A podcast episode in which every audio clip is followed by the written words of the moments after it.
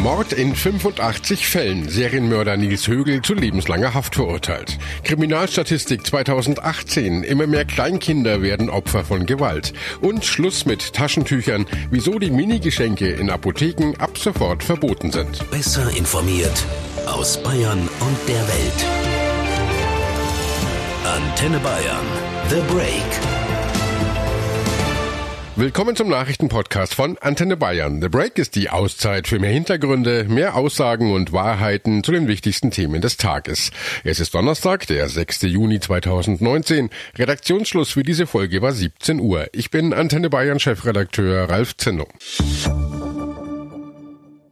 Es ist eine der größten Mordserien der deutschen Nachkriegsgeschichte. Ex-Krankenpfleger Nils Högel soll zwischen 2000 und 2005 insgesamt 100 Patienten an Kliniken in Oldenburg und Delmenhorst umgebracht haben. Heute hat das Landgericht Oldenburg den Serienmörder wegen 85-fachen Mordes zu lebenslanger Haft verurteilt. An seine Bayern-Reporter David Riemer, der Richter sagte bei der Urteilsverkündung, die Taten hätten jegliche Grenzen gesprengt. Ja, Högel war insgesamt wegen 100 Morden angeklagt. 15 Fälle konnte man ihm nicht nachweisen. Högel selbst hat 43 Morde gestanden. Der Prozess jedenfalls ist nach sieben Monaten zu Ende. Der Fall Högel hatte aber nicht nur in Deutschland für viel Aufsehen gesorgt, sondern auch im Ausland. Deshalb waren zur Urteilsverkündung auch entsprechend viele Journalisten am Landgericht Oldenburg. Die perfiden Taten des Serienmörders kamen ja erst nach und nach ans Licht. Ja, leider, sonst hätten vielleicht nicht so viele unschuldige Menschen sterben müssen. Zwischen 1999 und 2002 hatte Nils Högel im Klinikum Oldenburg gearbeitet. Schon damals soll es laut der Ermittler Hinweise gegeben haben, dass ungewöhnlich viele Patienten während Högels Schichten gestorben sind. Danach hat er auf einer Intensivstation im Klinikum Delmenhorst gearbeitet. Auch dort gab es Gerüchte um die Zahl der Todesfälle während Högels Schichten. Erst Mitte 2005 hat ihn eine Krankenschwester dabei ertappt, wie er einem Patienten ein nicht verordnetes Medikament Medikament gespritzt hat. Der Patient ist daran gestorben. Und Nils Högel war ja unter anderem wegen zweifachen Mordes an Patienten schon 2015 zu lebenslanger Haft verurteilt worden. Genau, Högel hatte seine Opfer zwischen den Jahren 2000 und 2005 mit Medikamenten zu Tode gespritzt. In Krankenhäusern in Oldenburg und Delmenhorst hat er Patienten verschiedene Substanzen verabreicht, die sie in absolute Lebensgefahr gebracht haben. Sein Ziel war es dann, die Patienten zu reanimieren, um von den Kollegen später dann gelobt zu werden. Das muss man sich mal vorstellen. Tragischerweise haben viele Patienten dieses Martyrium leider nicht überlebt. Ein Gutachter hatte den Ex-Pfleger ja für schuldfähig gehalten, bei Nils Högel aber eine auffällige Persönlichkeitsstörung festgestellt. Das stimmt, Högel hätte Anzeichen von Störungen gezeigt, die sollen aber nicht so ausgeprägt sein wie bei psychisch Kranken. Nils Högel fehle es an Scham, Schuld, Reu und auch Empathie, sagte der Gutachter während des Prozesses. Ja, und gestern hatte sich Högel vor Gericht bei den Angehörigen seiner Opfer entschuldigt. Es sei ihm während des Prozesses klar geworden, wie viel unendliches Leid er durch seine schrecklichen Taten verursacht habe. Übrigens, die Verteidigung hat in 55 Fällen auf Mord plädiert, in anderen auf versuchten Mord und auch auf Freispruch. Die Staatsanwaltschaft allerdings sah dagegen 97 Morde als erwiesen an. Ja, und der Richter sagte ja bei der Urteilsverkündung, Zitat, ich kam mir vor wie ein Buchhalter des Todes. Ja, das zeigt, wie heftig der Prozess für die ganzen Beteiligten gewesen sein muss, vor allem für die Angehörigen der Opfer. Das kann man sich überhaupt nicht vorstellen, was die emotional durchmachen müssen. Der Richter sagte auch, das Verfahren und die Taten überschreiten jeglichen Rahmen. Direkt vor Ort in Oldenburg ist Antenne Bayern Reporter Helmut Reuter. Helmut, du verfolgst ja den Fall von Anfang an. Das ist ja kein normaler Fall. Es ist zu einem die horrende Zahl von 100 Fällen, die schockiert. Hinter jeder Zahl steckt ein Einzelschicksal. Die Opfer waren zwischen 34 und 96 Jahre alt. Zum Schluss ging es Högel nur noch darum zu töten, sagte der damalige Ermittlungsleiter. Dazu kommt aber, dass diese Morde in Krankenhäusern geschahen, die eigentlich Schutzräume sein sollten. Es traf wehr- und arglose Patienten, die Hilfe brauchten und den Tod durch einen Pfleger bekamen. Und wie hast du persönlich Högel im Prozess erlebt? Was ist das für ein Mensch? Das ist sehr schwer zu beantworten. Ein Angehöriger sagte mir, dass Högel ein Lügner sei und es auch bleibe. Er manipuliere und spiele weiter und er habe die Chance ganz sicher vertan, reinen Tisch zu machen. Im Prozess saß Högel meist schweigend und in sich versunken zwischen seinen beiden Anwältinnen. Vermutlich dürfte es nicht das letzte Mal sein, dass er an einem Gerichtssaal sitzt. Es ist noch ein Verfahren gegen Klinikmitarbeiter anhängig und da könnte es sein, dass Högel als Zeuge aussagen wird. Gleichzeitig hat ja das Gericht heute auch die besondere Schwere der Schuld festgestellt, was eine vorzeitige Haftentlassung nach 15 Jahren in der Praxis so gut wie ausschließt. Erschreckend und grotesk hoch, so sind die Zahlen der Kinder, die 2018 zum Opfer von sexueller Gewalt wurden. Die Zahl der aufgedeckten Fälle zu Herstellung, Besitz und Verbreitung von Kinderpornografie stieg im vergangenen Jahr um mehr als 14 Prozent auf 7.449 Fälle. Der Präsident des Bundeskriminalamts, Holger Münch, hat in Berlin heute eine Auswertung der polizeilichen Kriminalstatistik zu kindlichen Gewaltopfern vorgestellt. Korrespondent Arne Beckmann berichtet für uns aus dem im Antenne Bayern Hauptstadtstudio in Berlin. Arne, inwieweit hat sich da die Ermittlungsarbeit im Kampf gegen Kinderpornografie verbessert? Also BKA-Chef Münch sagt, dass beispielsweise immer mehr Hinweise eingehen und dass dadurch dann auch mehr aufgedeckt werden kann. Aber eben auch nicht alles. Oftmals laufen die Ermittlungen dann einfach ins Leere. Münch meint, da ist dann die IP-Adresse des mutmaßlichen Täters vom Hinweisgeber nicht gespeichert worden und dann gehen die Ermittlungen halt nicht vorwärts. Deswegen hat er sich heute nochmal für die Vorratsdatenspeicherung ausgesprochen, also dass Internetanbieter die Zuordnung von IP-Adresse und der Adresse vom Anschlussinhaber immer noch eine ganze Weile speichern müssen. Das würde die Arbeit des BKA laut Münch Münch stark vereinfachen. Ja, und lassen sich die Täter denn nur mit der IP-Adresse überführen?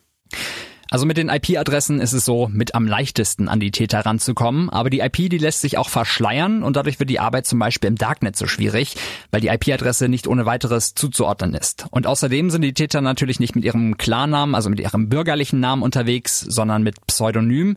Und selbst wenn jetzt ein Pseudonym einer Person zugeordnet werden konnte, ist es sehr, sehr schwierig, weitere Mittäter zu identifizieren. Hm, warum genau? Ja, also die Täter, die kennen sich untereinander meist gar nicht richtig, sondern immer nur die jeweiligen Pseudonyme. Also selbst wenn jetzt jemand erkannt wurde und verhört wird, dann kann er meistens gar keine Klarnamen nennen. Die Ermittlung könnte hier vereinfacht werden, sagt Holger Münch. Wir begrüßen ausdrücklich die geplante Einführung einer Regelung zur Übernahme digitaler Identitäten auch gegen den Willen der Accountinhaber. Also wenn das BKA mit dem Pseudonym eines in solchen Netzwerken bekannten Täters schreibt und da Köder auslegt, dann können die Fälle leichter aufgedeckt werden. Das wird auch teilweise schon so praktiziert, aber im Moment muss der Täter für diese Accountübernahme noch zustimmen. Um äh, zukünftig mehr für die Prävention dieser Straftaten zu tun, fordert Münch jeden Einzelnen von uns auf, aufmerksam und auch sensibel zu sein. Die meisten Delikte passieren zwar hinter verschlossenen Tieren, aber oft mitten unter uns, in sozialen Gruppen mitten unter uns. Wir sind deshalb auch alle gefragt, wachsam zu bleiben, nicht wegzuschauen, nicht zögern, Strafanzeige zu erstatten und gegenüber unseren Kindern gilt. Wir müssen die Signale ernst nehmen. Wir müssen sie auf mögliche Gefahren vorbereiten. Wir müssen ihre Fragen beantworten, sie zu sicherheitsbewusstem Verhalten im Internet anleiten und ihre Medienkompetenz weiterentwickeln, damit sie sich sicher und angemessen im Internet bewegen, um äh, auch den entsprechenden Schutz zu haben. Gleichzeitig entwickelt sich aktuell scheinbar aber auch ein neuer gefährlicher Trend.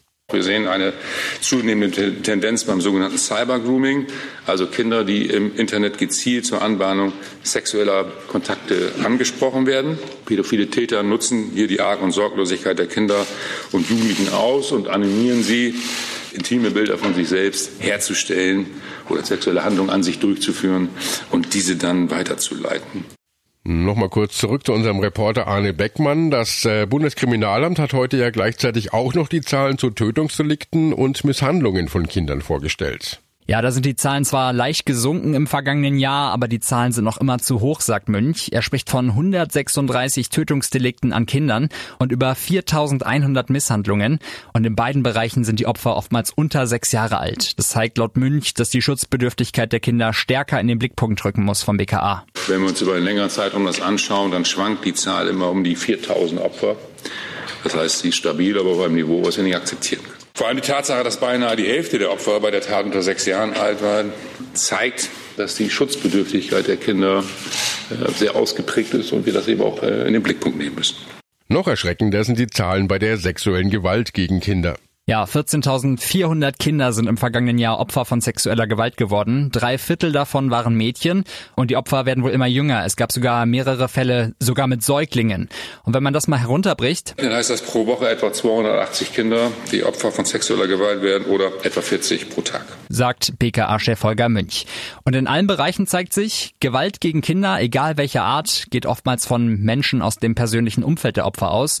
Überwiegend sind das männliche Erwachsene, die da das Vertrauen Vertrauensverhältnis zu den Kindern ausnutzen. Ja, und Münch selbst sieht hier zwar bessere Aufklärungschancen, aber auch eine hohe Dunkelziffer, die gar nicht in der Statistik erfasst werden kann. Das hat zwei Konsequenzen. Auf der einen Seite eine relativ hohe Aufklärungsquote von über 80 Prozent, weil die Opfer eben bei der Anzeigenerstattung oder beim Bekanntwerden der Tat auch entsprechende Hinweise auf den Tatverdächtigen geben können oder ihn benennen können. Andererseits führt das aber auch wiederum zu einem großen Dunkelfeld, weil der enge familiäre Kontakt mit Tätern und Opfern oder zwischen Tätern und Opfern die Anzeigebereitschaft natürlich entsprechend verringert. Taschentücher, Bonbons, eine Tube Handcreme. In der Apotheke bekommen Kunden oft eine kleine Aufmerksamkeit dazu. Aber damit ist jetzt Schluss. Wie der Bundesgerichtshof jetzt geurteilt hat, sind diese Mini-Geschenke ab sofort verboten, denn sie seien wettbewerbswidrig. Julia Wendel aus der Antenne Bayern Nachrichtenredaktion. Um was geht's denn da genau? Also die Apotheken dürfen ihren Kunden ab sofort keine kleinen Werbegeschenke mehr mitgeben, wenn sie mit einem Rezept einkaufen. Auch Taschentücher oder Hustenbonbons sind mittlerweile tabu. Der Bundesgerichtshof hat heute nämlich entschieden, dass auch Minigeschenke im Centbereich unter das verschärfte Verbot von Werbegeschenken fallen. Und wie hat sich diese Diskussion jetzt plötzlich entwickelt? Also ursprünglich ging es bei der ganzen Sache um Gratisgutscheine. Eine Apotheke in Berlin wurde verklagt, weil sie 1-Euro-Gutscheine für den Bäcker um die Ecke verteilt hatte. In einem anderen Fall hatte eine Apotheke in Darmstadt Brötchengutscheine für die nahe Bäckerei verschenkt. Für zwei Wasserweg oder einen Ofenkrusti. Gegenwert dabei ungefähr 30 Cent. Geklagt hatte jeweils die Zentrale zur Bekämpfung von unlauterem Wettbewerb. Größere Werbegeschenke an Kunden mit Arztrezept sind ja schon länger tabu. Der Vorwurf ist ja, dass Kunden und Verbraucher durch die Geschenke unsachlich beeinflusst werden. Ja, also Hintergrund ist, dass rezeptpflichtige Arzneimittel in Deutschland überall gleich viel kosten müssen. Schnäppchenangebote sind dabei tabu. Diese Preisbindung dürfen die Apotheker auch nicht indirekt mit Kundengeschenken oder Rabattaktionen unterlaufen. Ein kleines Geschenk dazu wäre also sowas wie ein verbotener Rabatt. Anders schaut das aus, wenn ein Kunde in der Apotheke etwas auf seine eigenen Kosten kauft. Nasenspray oder Lutschtabletten zum Beispiel. Da dürfen die Apotheken den Preis selbst bestimmen und da dürfen auch Minigeschenke dazugegeben werden. Der BGH war ja bisher der Ansicht, dass Kleinigkeiten, die höchstens einen Euro kosten, trotzdem zulässig sind. In Reaktion auf diese Urteile hat der Gesetzgeber die Vorschrift aber vor einigen Jahren ja verschärft. Ja, bisher gab es im Gesetz zumindest ein paar Ausnahmen. Kostenlose Zeitschriften wie die Apothekenumschau dürfen weiter ausgelegt werden. Für Kunden, die kein Rezept vom Arzt einlösen, sondern eben auf eigene Kosten einkaufen, gelten die Beschränkungen also ohnehin nicht.